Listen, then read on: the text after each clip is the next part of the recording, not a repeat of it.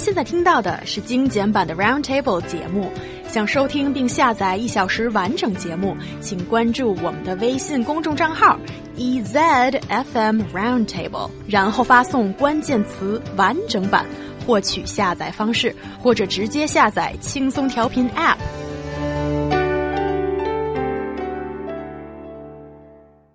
Over 400 university graduates were employed as street cleaners in the city of Harbin in 2012. Now, four years later, most of them have remained in their positions and have become core members of the workforce for the sanitation system, which has attracted public attention again. So that's quite interesting how things have panned out in the matter of four years.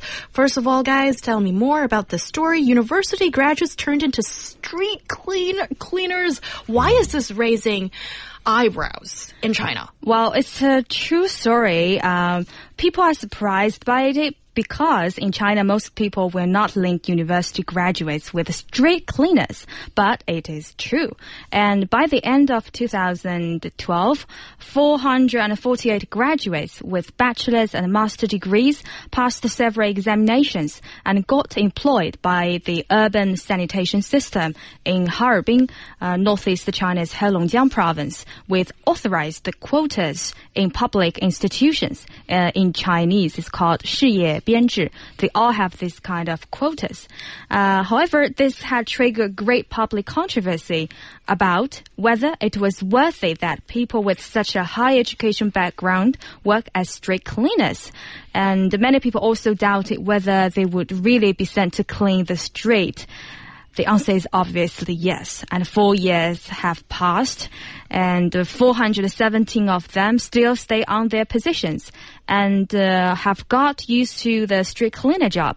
And the media reports suggest that they have changed their original mindsets a lot and became mature and stable. They now have become the backbone power of the urban sanitation system, and some of them were even appointed as team leaders or administrators due to excellent work performance. And guys, these are not the only examples. There have been other cases. There are more. There are more. Mm. Uh, for example, 40 graduates with junior college uh, graduation certificates or above passed the exam to become street cleaners with staffing of government affiliated institutions in Qingdao, East China's Shandong province.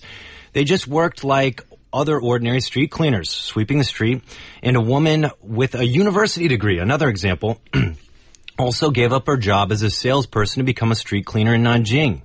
So, you know, when I was reading this specifically, as soon as I got to this kind of point in our research, the first thing I thought is, you know, low stress. There's something to be spoken for that. Uh, people want an education, but that doesn't always mean they want that stressful job. And actually, I thought of like one time when I was uh, in uni here uh, at the Communication University of China, I was uh, helping and helping tutor. Uh, kind of like a very high up lady in a, a very successful tech uh, company.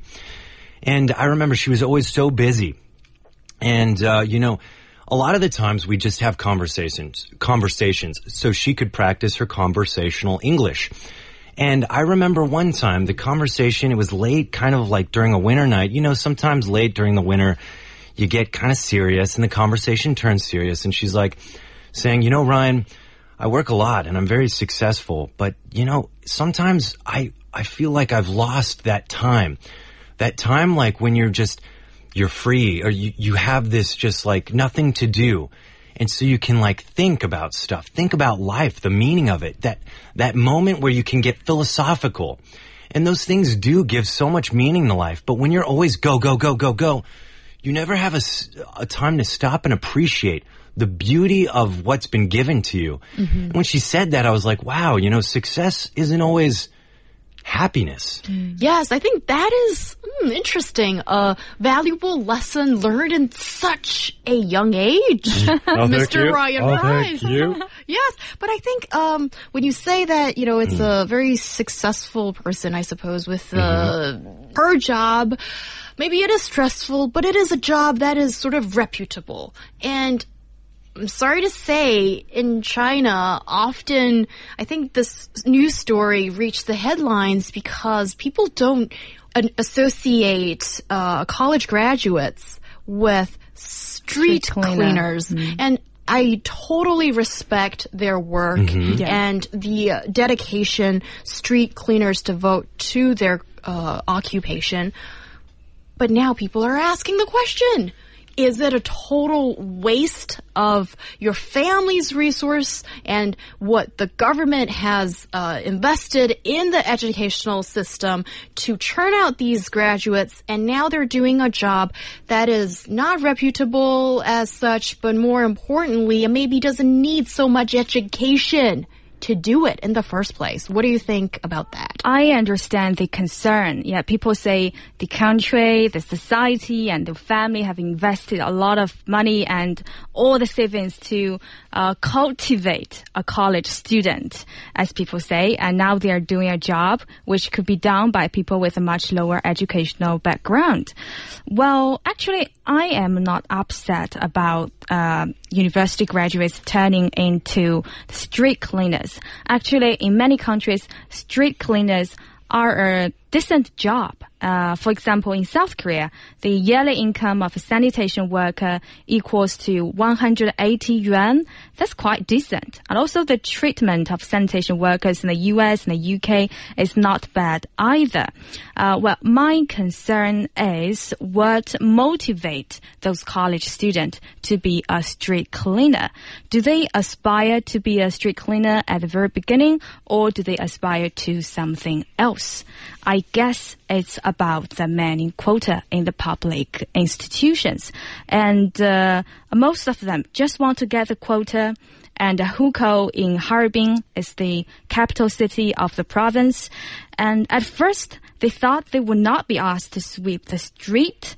Um, but all of them are asked to do so. And maybe although some of them don't like the job, they still stay in the industry and waste their talent and make sure they could stay in the city. So it's the 21st century now. Why is the manning quota still so attractive to young people? It's a question to th- worth think about. And why do so many people still have the mindset that 死也要死在编制里, dying so hard for the quota in the public system?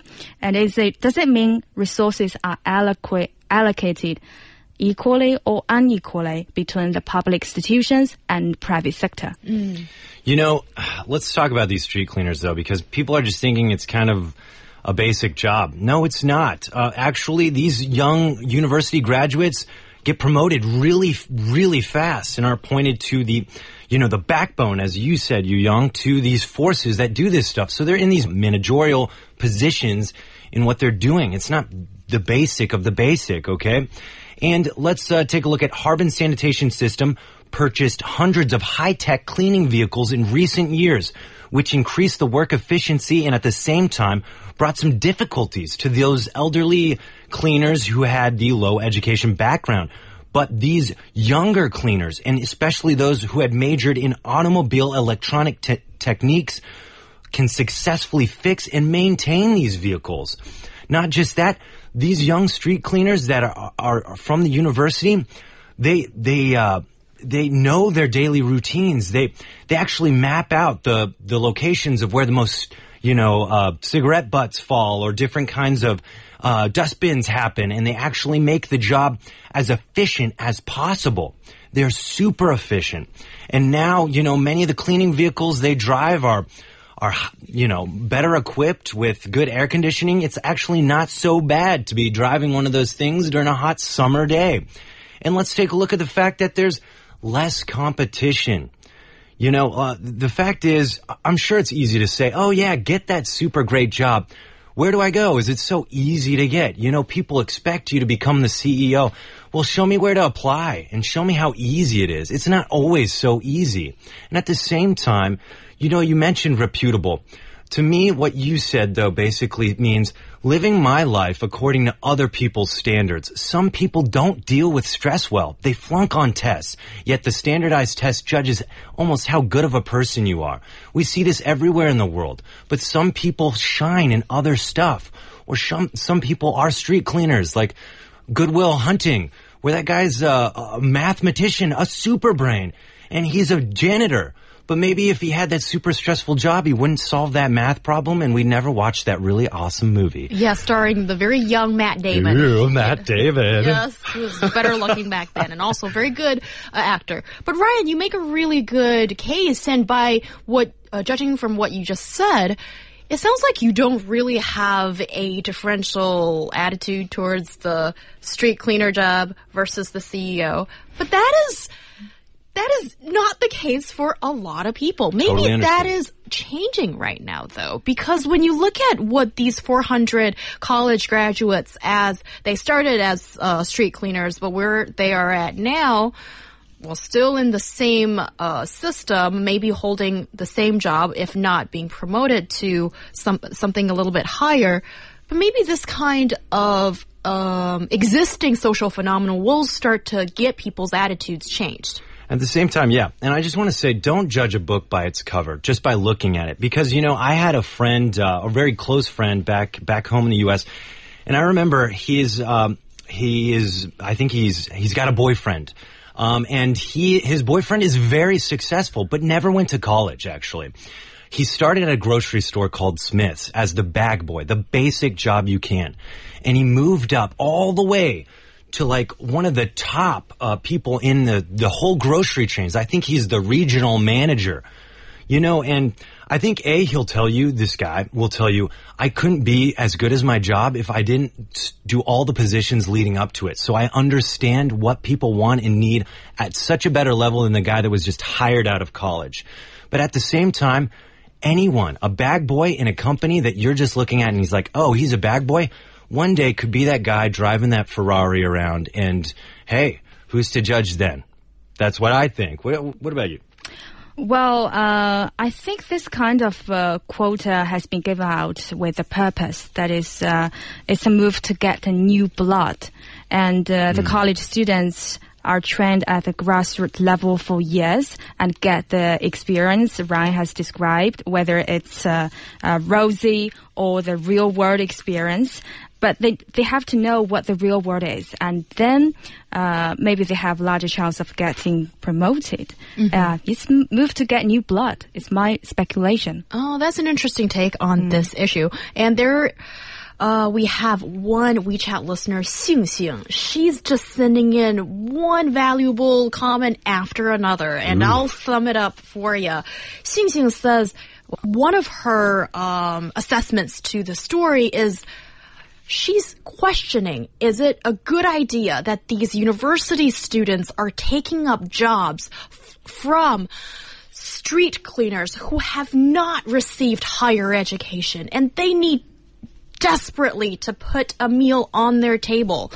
And the street cleaner job is probably the only job that they can find. What about these folks? Well, check it out. I agree. That is a valid concern, but at the same time, keep in mind that let's take that Harbin sanitation system. They're employing new vehicles, tech, gadgets. They need actually, even now, we're looking at an age where a street cleaner needs to have special skills to do their job. That is such a good point. And that is also what we see all over the world. The mm, future of mm. manufacturing and so many of these manual jobs is technology. And you need higher education to understand the technology, to learn the skills and be equipped with the uh, new technology to drive the vehicle or to operate all those machines that He Yang will have a lot of difficulty in understanding them. So yes, a street cleaner job might no longer seem as simple or simple-minded as you think they are in the future. So everybody, after you know this discussion, I just feel I need to learn more, so I won't be replaced by robots in the future.